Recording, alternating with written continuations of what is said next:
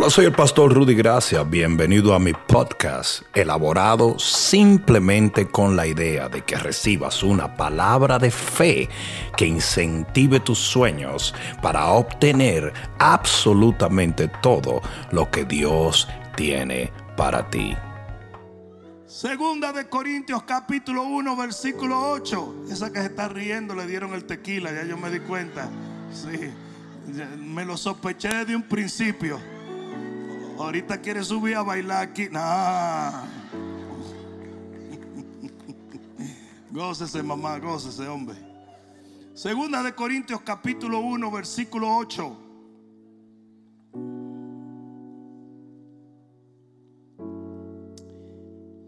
Yo voy a hablarles a ustedes de un cambio de esperanza. Si tu esposa se llama Esperanza, no tergiverses la predicación. No, es que yo lo tengo que aclarar todo porque hay mucha gente que usa un montón de cosas de excusa, tú sabes. Me confirmó el pastor que tengo que dejar a esperanza ya. No.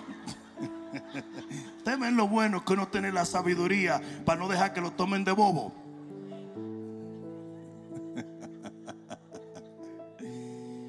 Porque hermanos, no queremos que ignoréis acerca de nuestra tribulación que nos sobrevino en Asia.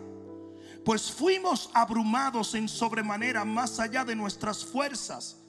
De tal modo que aún perdimos la esperanza. Digan, perdimos la esperanza de conservar la vida. Pero tuvimos en nosotros mismos sentencia de muerte para que no confiásemos en nosotros mismos, sino en Dios que resucita a los muertos. El cual nos libró. Y oiga bien todos los que son anti milagro, anti bendición, anti oración, porque hoy hay un montón de esos por todos sitios.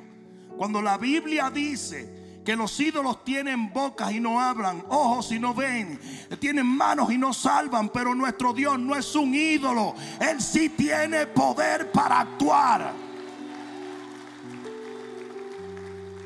El cual, versículo 10, nos libró y nos libra y en quien esperamos que aún nos librará de tan gran muerte. ¿Cuántos pueden decir amén a la palabra? Pon la mano en tu corazón y di, Padre, en el nombre de Jesús, háblame porque te escucho. Amén. Dale un fuerte aplauso al Señor antes de sentarte. Puedes sentarte. En este pasaje nos encontramos con una aparente contradicción de términos. Porque el apóstol dice, perdimos la esperanza en el versículo 8. Sin embargo, en el versículo 10 dice, estoy esperando en aquel que nos librará. Entonces parece que se contradice el término. Porque o esperas en Dios o no esperas en Dios. Y es importante que leamos el texto completo para que nos demos cuenta a qué se refería el apóstol Pablo. Porque de ahí nace un principio que en el nombre de Jesús, si tú lo puedes entender, ese va a ser el punto de partida para los milagros más grandes que tú hayas visto en toda tu vida, en tu finanza, en tu familia y en tu vida espiritual. El principio es el siguiente. Hay momentos donde hasta que tú no pierdes tu esperanza, no puedes encontrar esperanza en Dios. Ah, no, no, no, no. Ah, no, pero yo estaba esperando que esto iba a impactar a alguno. Aquí va de nuevo, lo voy a decir porque parece que no lo entendieron hasta que tú no pierdes tu esperanza. Esperanza en lo terrenal, esperanza en lo humano, esperanza en lo que el hombre puede hacer. Usted no puede confiar en Dios. Hoy yo he venido a decirte, la esperanza de tus recursos se tiene que ir para que le eches mano a la esperanza que es en Cristo Jesús nuestro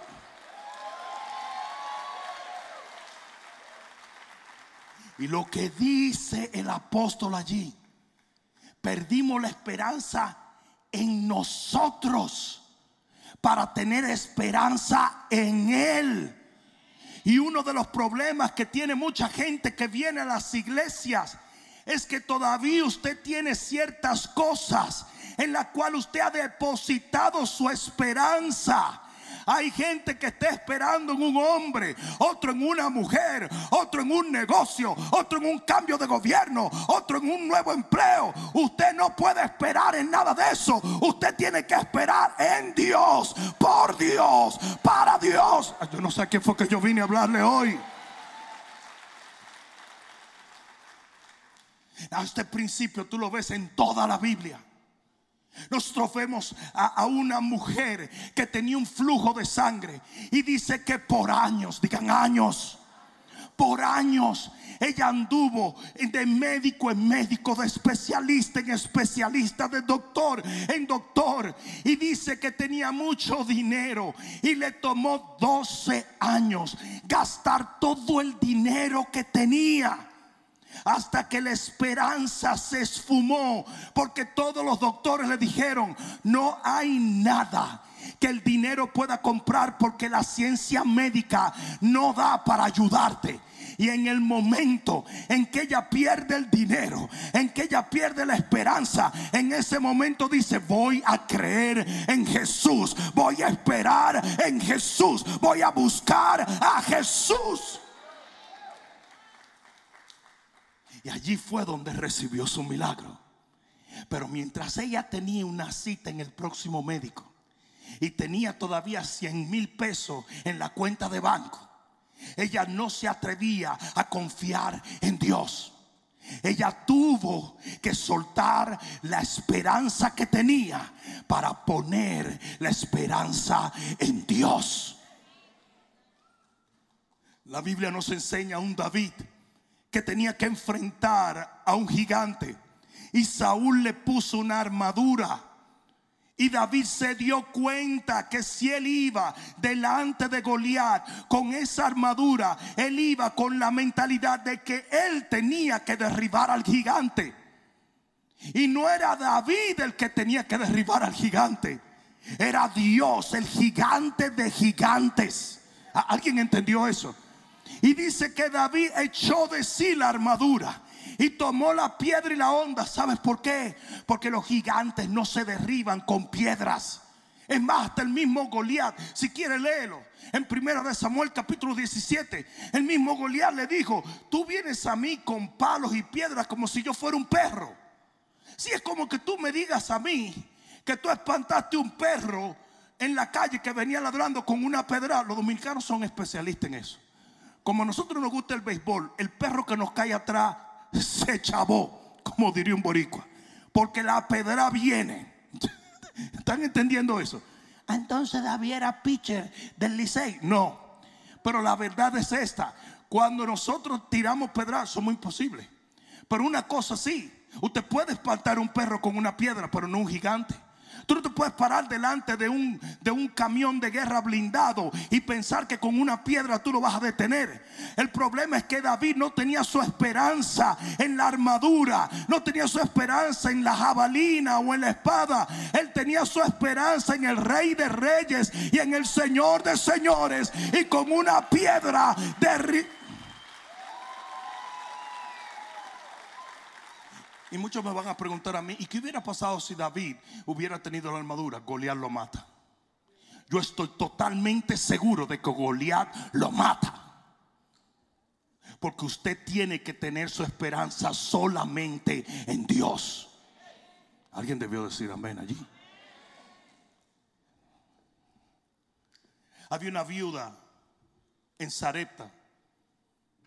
Y de repente llega el profeta y le dice, mira, hazme una torta. Y ella dice, no, no, no, espérate. Esa torta es la torta de mi esperanza. Ese es el taco de mi supervivencia. Ese es el burrito que me mantendrá viva por dos días. Y él le dijo, tú tienes que dejar ir eso. Porque Dios está hablando una palabra. Y la palabra es que el aceite no escaseará, ni la harina tampoco. Y ella dijo, ¿cómo fue? Toma, te doy la torta a ti, pero tomo mi esperanza de esa palabra. Y cuando eso pasó, el aceite nunca escaseó. La harina nunca menguó. La mujer no solamente fue salva, sino próspera. No, no, me voy a meter en un lío ahora, me voy a meter en un lío porque tú sabes que hoy hay un segmento de la iglesia que no quiere creer en prosperidad. Eso es problema de ellos. A, mí, yo no voy a atacar a una gente de un lado o de otro, pero sabes que la mujer no solamente fue salva, sino que fue próspera. Por tres años ella abrió un negocio de aceite y harina. Eso es lo que dice la Biblia, chequéalo. Y dice que hizo mucho dinero y vivió ella y todo el que estaba alrededor.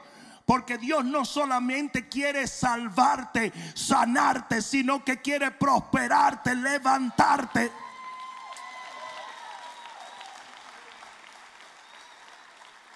Dile al que está a tu lado, eso es para ti, papá. ¿Qué hubiese pasado si esa mujer se come esa última torta? Se muere en dos días. Porque usted tiene que dejar de ir, dejar ir una esperanza terrenal para tomar una esperanza celestial. Precisamente en lo que tú confías puede ser tu peor tropiezo. Alguien debió decir amén allí.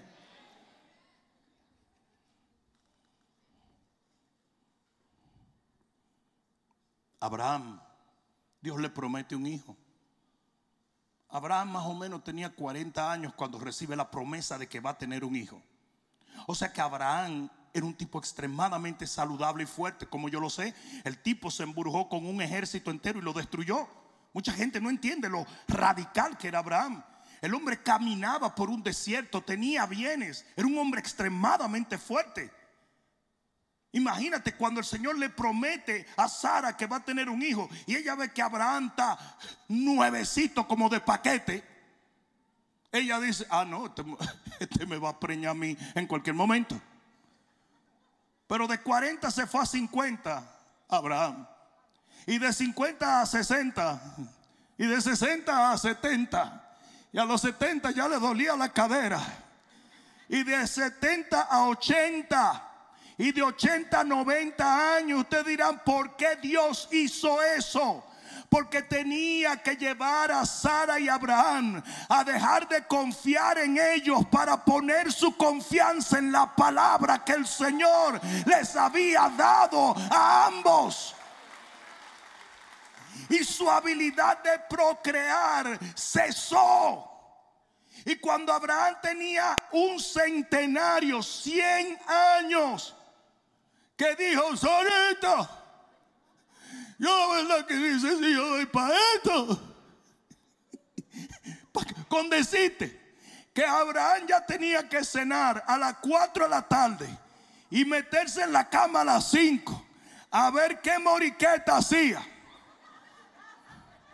antes de dormirse a las 6. Pero cuando tenía 100 años, cuando ellos perdieron la esperanza en su habilidad natural, allí el Señor les entregó su Hijo. Porque cuando usted deja la esperanza terrenal, ahí es cuando la esperanza en Dios entra y el milagro viene. Alguien debió decir amén.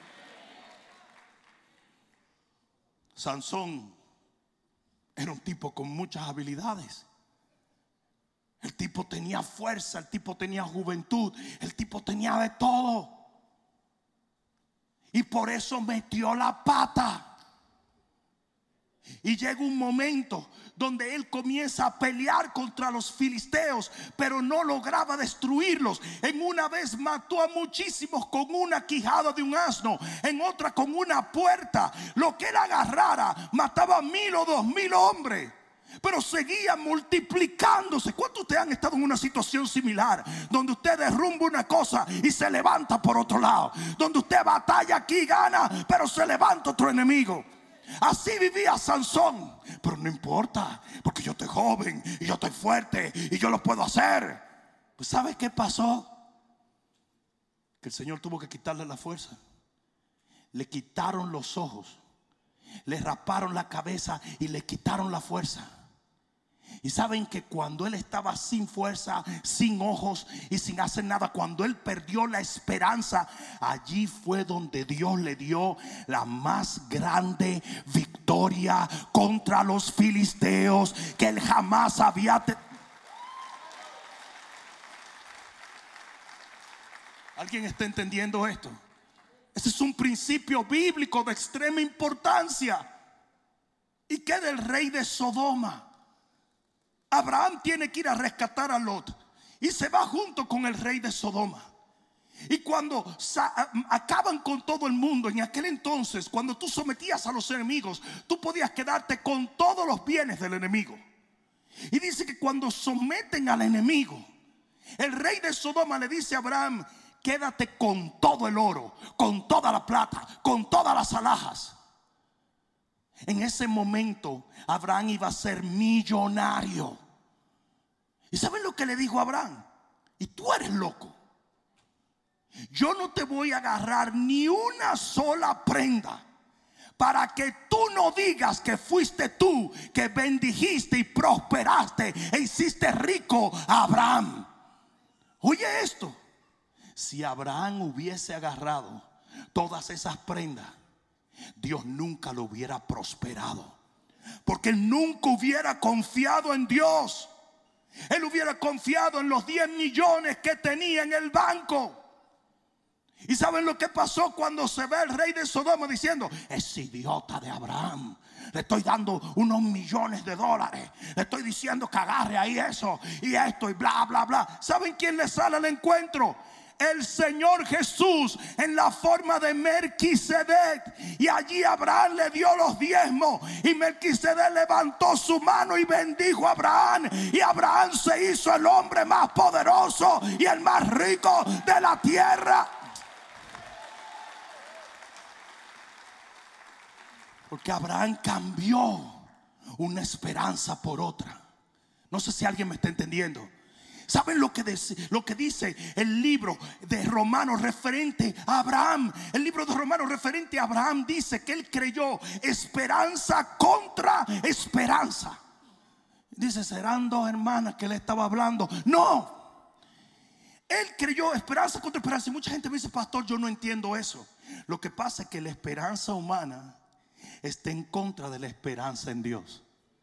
Porque la esperanza humana te incita a confiar en tus habilidades, en tu dinero, en tus conexiones, en tu sabiduría. Y cuando usted deja ir eso y pone su esperanza en Dios, usted depende de Dios y no del dinero y no de la gente y no de lo que diga fulano, sutano, mengano o perense. Yo he venido a decirte, pon tu esperanza en Dios y solo en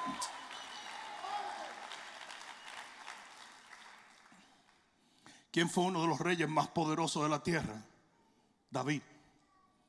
Y David nunca fue a la universidad de reyes, pero sí confiaba en Dios.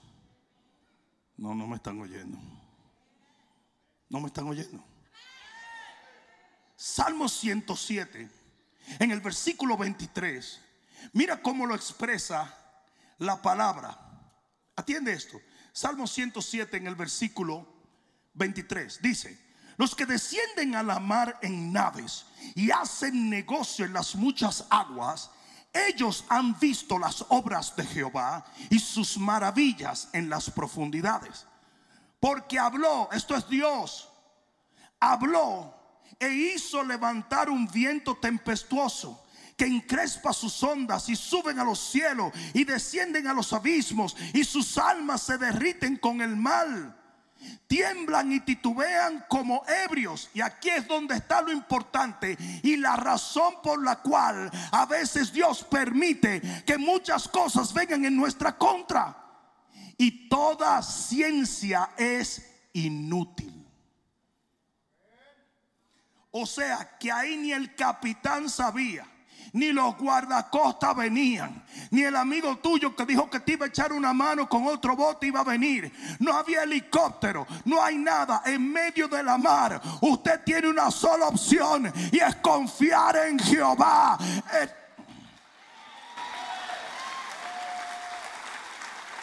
y es por eso que a veces el milagro no sucede hasta que el médico te dice, te quedan como más o menos tres semanas.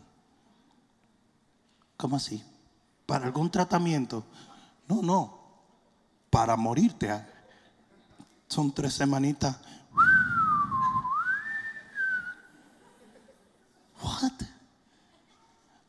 What?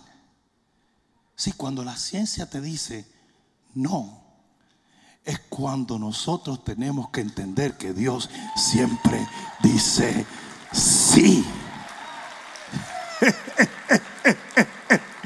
Alguien debió decir amén aquí. Dice que cuando, mira aquí, toda ciencia es inútil.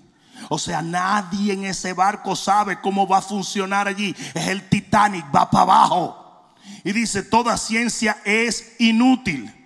Y entonces dice el versículo 28, entonces claman a Jehová en su angustia y Jehová los libra de sus aflicciones. Hay alguno aquí que está entendiendo lo que el Espíritu de Dios le está diciendo a esta generación. Usted confía en Dios y no en la ciencia y no en el hombre. ¿Alguien está entendiendo eso? Al contrario, mientras hay un científico en el barco, Jacques Cousteau, yo he estado mucho en el mar y créanme, esas olas son olas escriptónicas que vienen y van y vuelven y vienen. Yo, este barco fue un barco hecho en.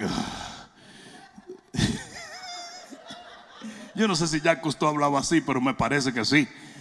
Pero el asunto es que mientras tú tienes un baboso hablando tontería, to- nadie está orando porque tú estás confiando en esto.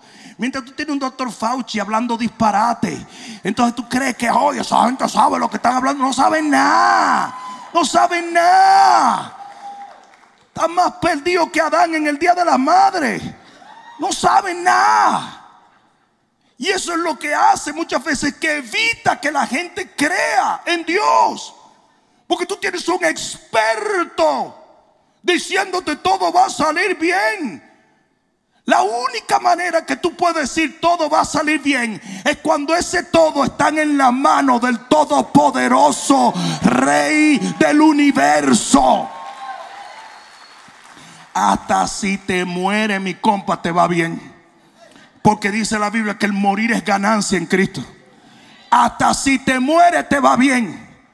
Ausente de este cuerpo, presente con el Señor. Ustedes saben que los familiares de uno que se muere no lloran por uno, ¿verdad? Uno que se pone de loco a llorar por ellos. Pero si ustedes creen que ellos lloran por uno, ellos están contentísimos y uno aquí, pi, pi, pi, y ellos gozando. Diane, qué barbaridad. Pues mire, eso es lo que dice la Biblia. Eso es lo que dice la Biblia. Ellos están disfrutando la presencia del Señor. Hay alguno aquí que está entendiendo eso. Ellos están en la luz, ellos están en la bendición.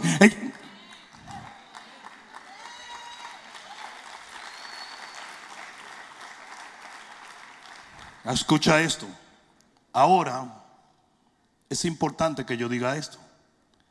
Para Dios enseñarle esto a algunas personas, tiene que esperar que algunas personas pasen por ciertas cosas producto de su testarudez.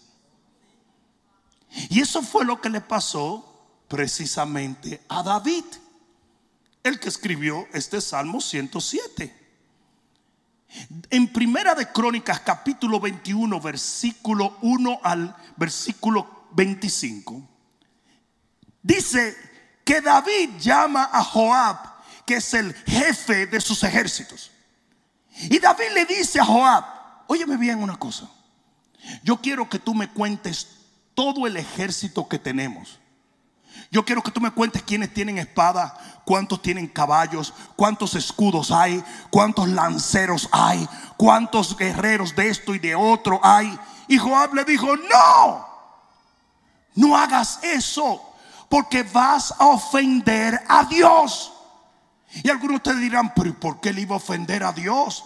Porque David estaba dejando de confiar en Dios para poner su esperanza en el número de sus guerreros.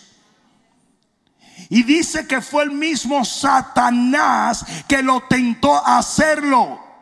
Porque Satanás quiere que tú pongas tus ojos en cualquier cosa que no sea en Jehová. Joab le dijo, mi señor, no hagas esto.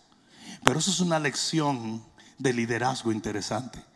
Porque aunque Joab estaba en contra de lo que David quería, por cuanto David era su líder, lo obedece. Pero aquí es donde está lo feo. Cuando vino el ramplimazo, cuando vino el juicio, no le cayó a Joab, sino que dice que Dios mató 76 mil soldados de David. En otras palabras, dijo David: Ah, a ti te gusta tener mucho ejército. Te voy a quitar 76 mil. Y te voy a decir una cosa, aquí entre tú y yo. Cuando tú pones tu confianza en algo que no es Dios, Dios le da guiso.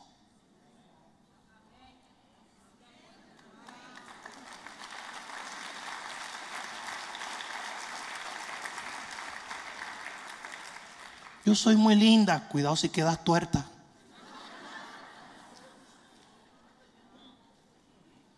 Yo soy muy rico. Dice, el que pone su confianza en la riqueza, la riqueza crean alas de águila y se elevan. Tú, no, tú ni lo entiendes, pero de repente dejaste de confiar en Dios porque tenías tres pesos y los tres pesos se van. No se vayan, please. No se vayan. No se, Biden, no te lo robe, Biden. No. Tú pones tu confianza en tus talentos, los talentos desaparecen. Pones tu confianza en conexiones que tienes, la gente te da la espalda. Porque Dios es un Dios celoso. Yo dije, Dios es un Dios celoso y Él no comparte su gloria con nadie. Idolatra a tu esposo para que tú veas cómo el esposo desaparece. Anda, me van a dejar solo ahora. Como que no es con ustedes, ¿verdad? Idolatra a tu esposa para que vea cómo te la quitan. Hello. Hello. El Señor le mató 76 mil a David. Yo me imagino a Joab. Cuando mataron los 76 mil, le gritó de atrás: ¡Por gallo loco! Yo me lo imagino porque él se lo dijo. Le dijo: No ofendas a Dios. Dios te usó a ti con una piedra. Él destruyó todos los ejércitos filisteos.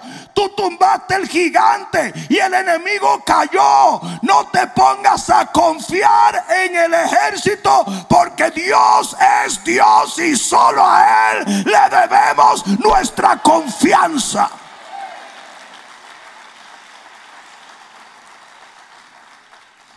Y de ese pequeño suceso que le costó a la vida 76 mil personas, David aprende su lección. Y aquí está el curso que David dio en el libro de Salmos en cuatro pasajes. Este curso se llama No te hagas el loco. En el Salmo 20, en el versículo 6, después que David pierde 76 mil hombres por estar confiando en los ejércitos, dice, ahora conozco que Jehová salva a su ungido, lo oirá desde sus santos cielos con la potencia salvadora de su diestra, porque estos confían en carros y aquellos confían en caballos, mas nosotros del nombre de Jehová nuestro Dios tendremos memoria. Hay alguno aquí que está entendiendo lo que dice la palabra de Dios. Digo, ahora fue que yo me di cuenta que Dios es el único que salva. Y que mi bendición viene porque Dios salva a su ungido. Y hay de los locos, que yo era uno de ellos, que confía en carros y en caballos. Pero ahora solo confío en el nombre de Jehová mi Dios. Uy, eso nos da un principio maravilloso. Y el principio es que usted puede estar tostado, es bielado, medio tarado, medio loco, pero usted puede tomar una decisión en un momento dado de que voy a cambiar lo que creo, lo que hago, lo que digo, lo que espero, lo que anhelo. Todo el mundo puede equivocarse, pero solo la gente de carácter puede enmendarse. No mires a los lados, ni para atrás, ni para adelante. Pero todos estos que están aquí, por más que critican, todos se han equivocado. Todos se han equivocado. Aunque le veas un circulito ahí arriba. Que sean santitas. ¿Qué va? ¿Qué va? Todo el mundo comete errores. Precisamente por eso es que le gusta tanto criticar.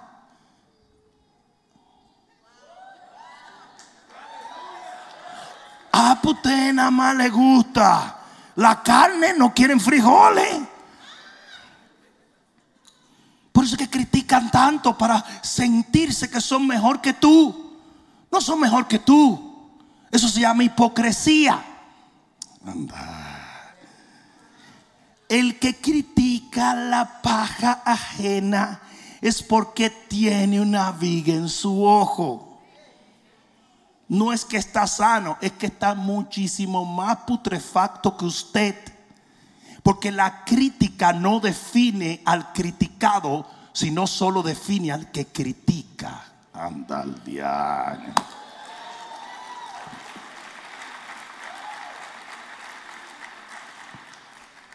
Salmo 33, versículo 16.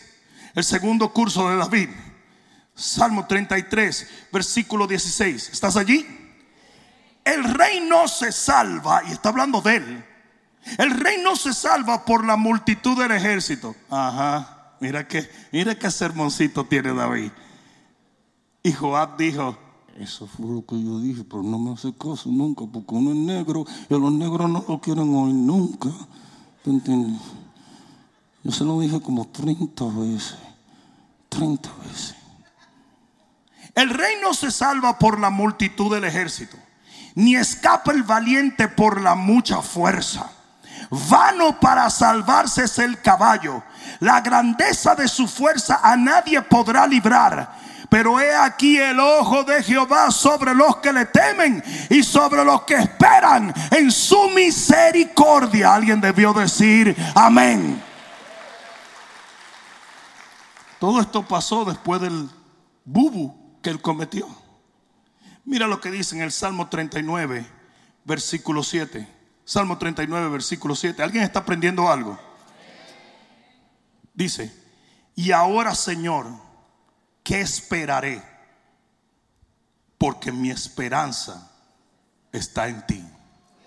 Así, mi única esperanza está en ti. Yo no espero en la gente.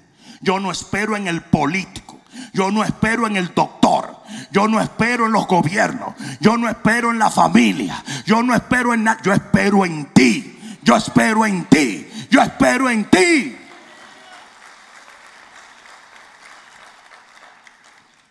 Salmo 62, versículo 5. Salmo 62 y versículo 5. Mira lo que dice la palabra. Alma mía en Dios que. No, no, pero estaban pareciendo como católicos. Vamos, Señor. Es justo y necesario. ¿Qué, es lo que pasa? Ustedes no tienen Biblia ahí. Es más, se la están poniendo por acá. Ah, es que están. Ah, ya veo. Algo pasó allí. Alma mía, en Dios que. No, hombre. Están leyendo mal. Ahora porque lo leyeron, ¿verdad? Alma mía, en Dios solamente reposa, porque Él y nada más es mi esperanza. Dice, Él solamente es mi roca y mi salvación. Es mi refugio y no resbalaré. En Dios está mi salvación y mi gloria. En Dios está mi roca fuerte y mi refugio. Esperad en Él en todo tiempo, oh pueblos. Quiere decir en el tiempo de lluvia y en el tiempo de sequía. En el tiempo de abundancia y en el tiempo de escasez. En el tiempo de paz y en el tiempo de guerra. En pandemia y en salud. En oposición o en libertad. Usted espera en Dios. Óyeme bien, Colombia Colombia, óyeme bien Venezuela, óyeme bien, escucha, espera en Dios, espera en Dios, espera en Dios. Aleluya. En todo tiempo esperen en Él. ¿Por qué? Porque es fácil decir que esperas en Dios en un momento sano. Pero tienes que aprender a esperar en Dios en el momento difícil. La fe es un escudo de guerra. Y si usted no pasa por guerra, su fe nunca sirve para nada. Nueve. Por cierto, vanidad son los hijos de los hombres. Mentiras son los hijos de varón pensándolos a todo igualmente, pesándolos a todo igualmente en una balanza, son menos que nada. En otras palabras, déjate de andar corriendo de gente que te persigue, porque no son nada. Tú lo pones a todo en una balanza y no son nada. No confíes en la violencia ni en la rapiña, ni se envanezcan. En otras palabras, no tome justicia por tu propia mano. No te pongas a esperar en ti y a decir yo tengo mucha habilidad, yo voy a resolver este lío, porque yo soy el que soy. No, el que es es solamente Jehová. Casi siempre usted termina metiendo la pata hasta la rodilla. Cuando usted quiere meterse en la, en la cocina con Dios, usted daña el arroz, los huevos, la carne, usted lo daña todo. Ustedes nunca han visto gente que cocina bueno. Cuando mi abuela cocinaba, nadie podía entrar a ese santuario culinario. Era la cocina de mi abuela.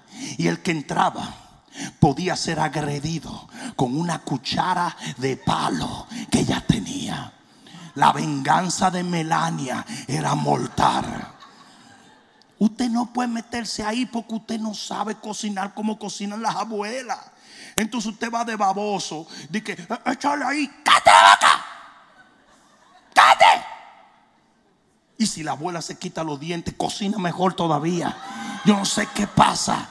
Cuando está viendo la, la, abuela dominicana, cuando le da calor, se quitan los dientes. Yo no sé si porque los dientes le da calor o qué. Pero yo no sé por qué ellas siempre se quitan los dientes para cocinar bueno. Bueno, por lo menos la mía. Pues la cosa aquí, aquí, aquí va. No se mete en la cocina. No trate de hacer lo que solo Dios puede hacer.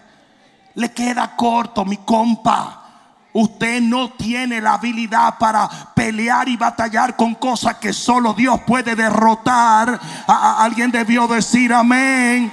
No te vengues, no pienses violencia. Sí, ese es el problema, que cuando yo a veces hablo que la iglesia es un ejército y tenemos que salir.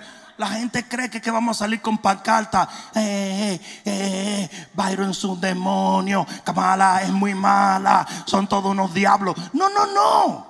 ¿Tú te crees que así se ganan las guerras espirituales? No, me no. A mí me preguntó un pastor colombiano: ¿saco la iglesia a las calles? Dijo: si yo quiero que lo maten, sácala.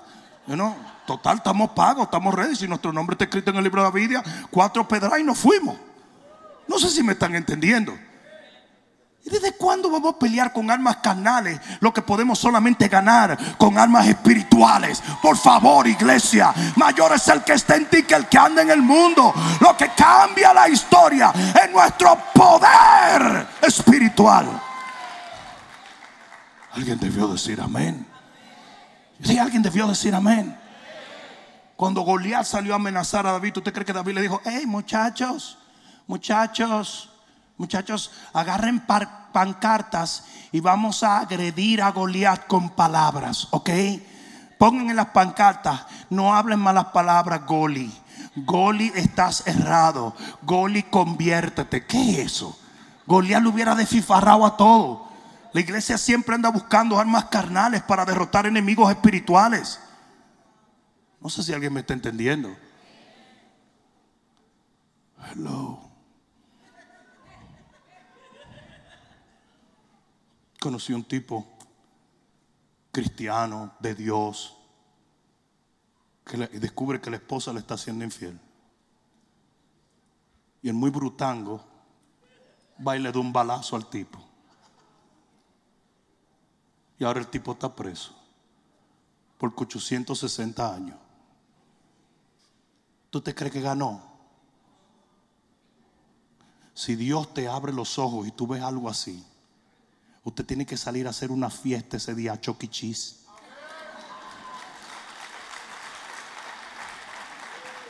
Porque Dios lo acaba de librar de un pájaro inmundo que usted no debe pasar 20 minutos en una cama con esa, con esa cutáfara. Y después usted se consigue una mujer de Dios y se da y la mejor venga, oye, lo saboreó, quien lo haya dicho, lo saboreó. Y tu mejor venganza es la bendición de Dios. ¿Sí o no? Tu mejor venganza es la bendición de Dios. Ahora, la gente del mundo que salga con pancarta y tire piedra y mojiganga, porque ellos no tienen lo que nosotros tenemos. Nosotros tenemos un Dios que hace en 10 segundos lo que al hombre le tarda 10 años.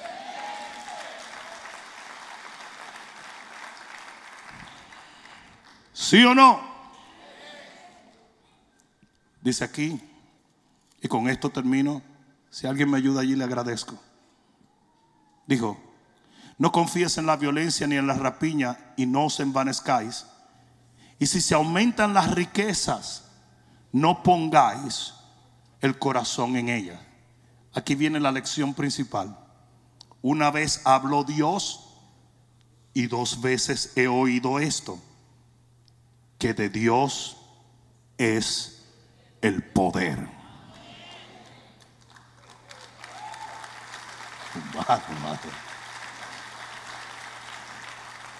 Ah, listen up. Él dijo, yo no sabía esto. Alguien me lo enseñó. Alguien me dijo a mí que el único que tenía poder era Dios. Alguien instruyó a David y le dijo, no vuelvas nunca a envanecerte y a tomar venganza violentamente con tus manos. Porque al final el único que tiene poder es Dios. Cuando tú escoges luchar en tus fuerzas, cuando tú pones tu confianza en lo de la tierra y no en lo del cielo, en lo del hombre y no en lo de Dios ya tú perdiste la guerra. Cuando tú dejas ir la esperanza humana para poner tu esperanza en lo divino, desde el instante en que haces esa decisión, ya Dios está tomando control de tu circunstancia. Alguien debió decir amén.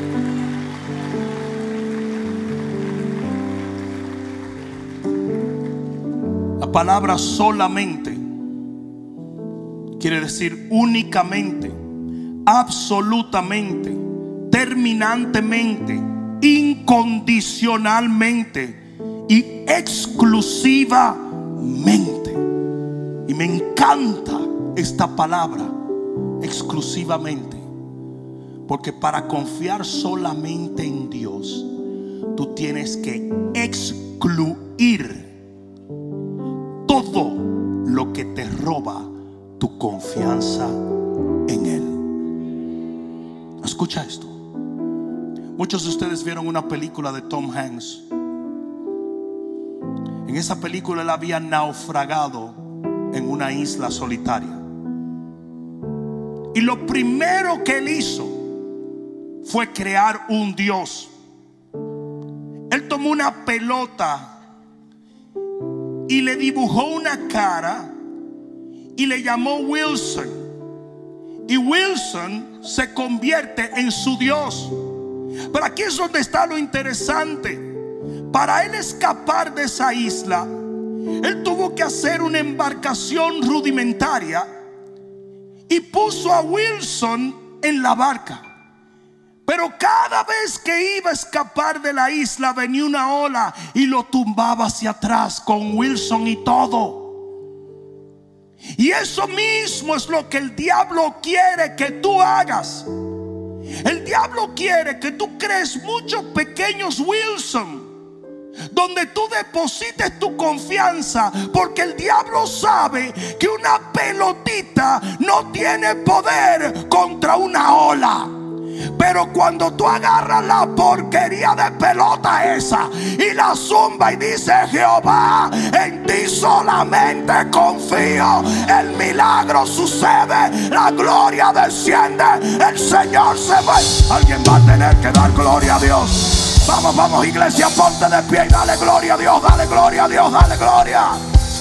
Aleluya, aleluya, aleluya. El diablo es un experto en crear Wilsons. Y hay gente que confía en su dinero. Hay otros que confían en sus conexiones. Hay otros que confían en sus talentos. Hay otros que confían. Come on. La cantidad de gente con talento que yo conozco que no va a ningún sitio. La cantidad de gente con dinero que no logra nada.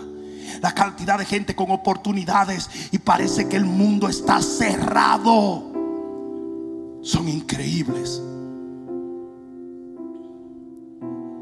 Porque solo Dios, solamente en Él, tú puedes poner tu confianza.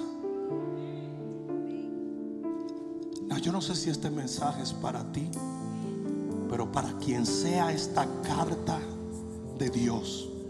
Yo quiero que salga un momento de su asiento, venga aquí adelante, cierre sus ojos y levante sus manos.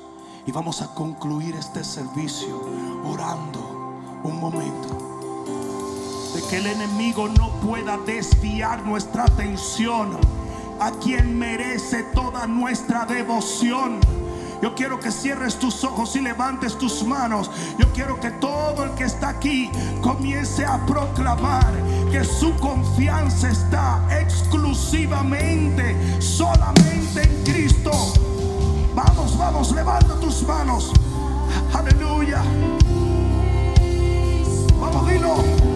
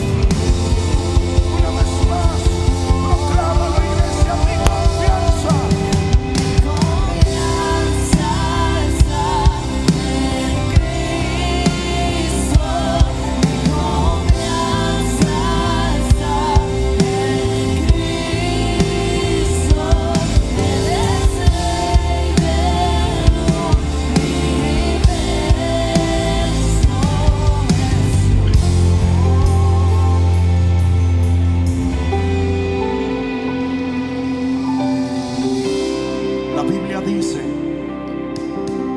que uno de los reyes más excelsos de la Biblia enfermó. Pero dice que en su enfermedad no buscó a Dios, sino que puso su esperanza en los médicos. Y dice que en su enfermedad murió. Y la razón por la cual te estoy dando esta escritura es porque alguien me hizo una pregunta. Alguien me dijo, pastor, ¿vacuna o no vacuna? Muchos cristianos creen, si me pongo la vacuna, no tengo fe. Si no me la pongo, tengo fe. Ni una cosa determina una ni la otra. Es como el dinero. Usted necesita dinero, pero usted no puede amar el dinero. Porque el dinero no es tu fuente, el dinero es un medio que viene de tu fuente. Y cuando usted cambia lo que sale de la fuente y lo hace la fuente, entonces usted está cometiendo el pecado de idolatría. Tus talentos vinieron de un lugar y se llama Dios. Tus recursos vinieron de un lugar y se llama Dios. Oye bien, usted puede ser vacunado. Yo no soy antivacuna. Lo que usted no puede hacer es confiar que usted va a sobrevivir cualquier cosa por la vacuna. Porque en el momento en que tu confianza está en los hombres, tú perdiste la confianza en Dios. De la igual manera no critico al que diga tengo demasiada fe como para vacunarme. Good for you. If you have that faith, don't do it. Pero no critiques a los que lo hacen. Porque una cosa no tiene que ver con la otra. Yo amo a mis hijos. Yo amo a mi familia. Es más, yo los amo a ustedes. Pero no más de lo que amo a Dios. Porque ustedes son producto de mi relación con Dios.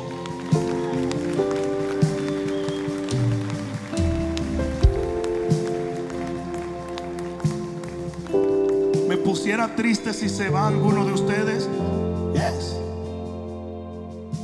Pero no sería difícil continuar.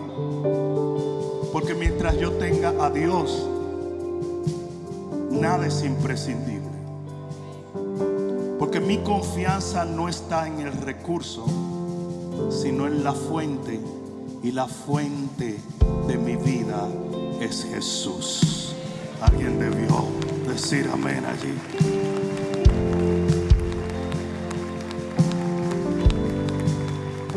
Te quiero dejar un pensamiento en el corazón. Este error que cometió el rey David le costó la vida a 76 mil personas. Así de celoso es Dios, que donde tú pones tu afecto, tú le ofendes a Él. Lo mejor que tú puedes hacer por tu pareja, por tu casa, por tus discípulos, por tu iglesia, si eres pastor, lo mejor que tú puedes hacer es amarlos, pero nunca, nunca, nunca idolatrarlos. Porque al único que hay que amarlo entrañablemente es a Dios.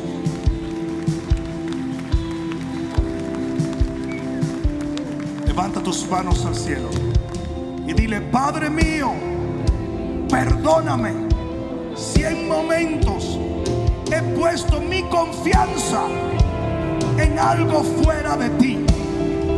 Hoy yo pongo mi confianza solamente en Cristo. Y nunca, dile nunca, nunca confiaré en nadie más que en ti. Amén, amén y amén. Dale un fuerte aplauso al Señor. Espero que esta palabra cale profundamente en tu alma y que se convierta en pasos de fe que te permitan llegar al destino que nuestro Señor ha trazado delante de ti y de los tuyos. Dios te bendiga.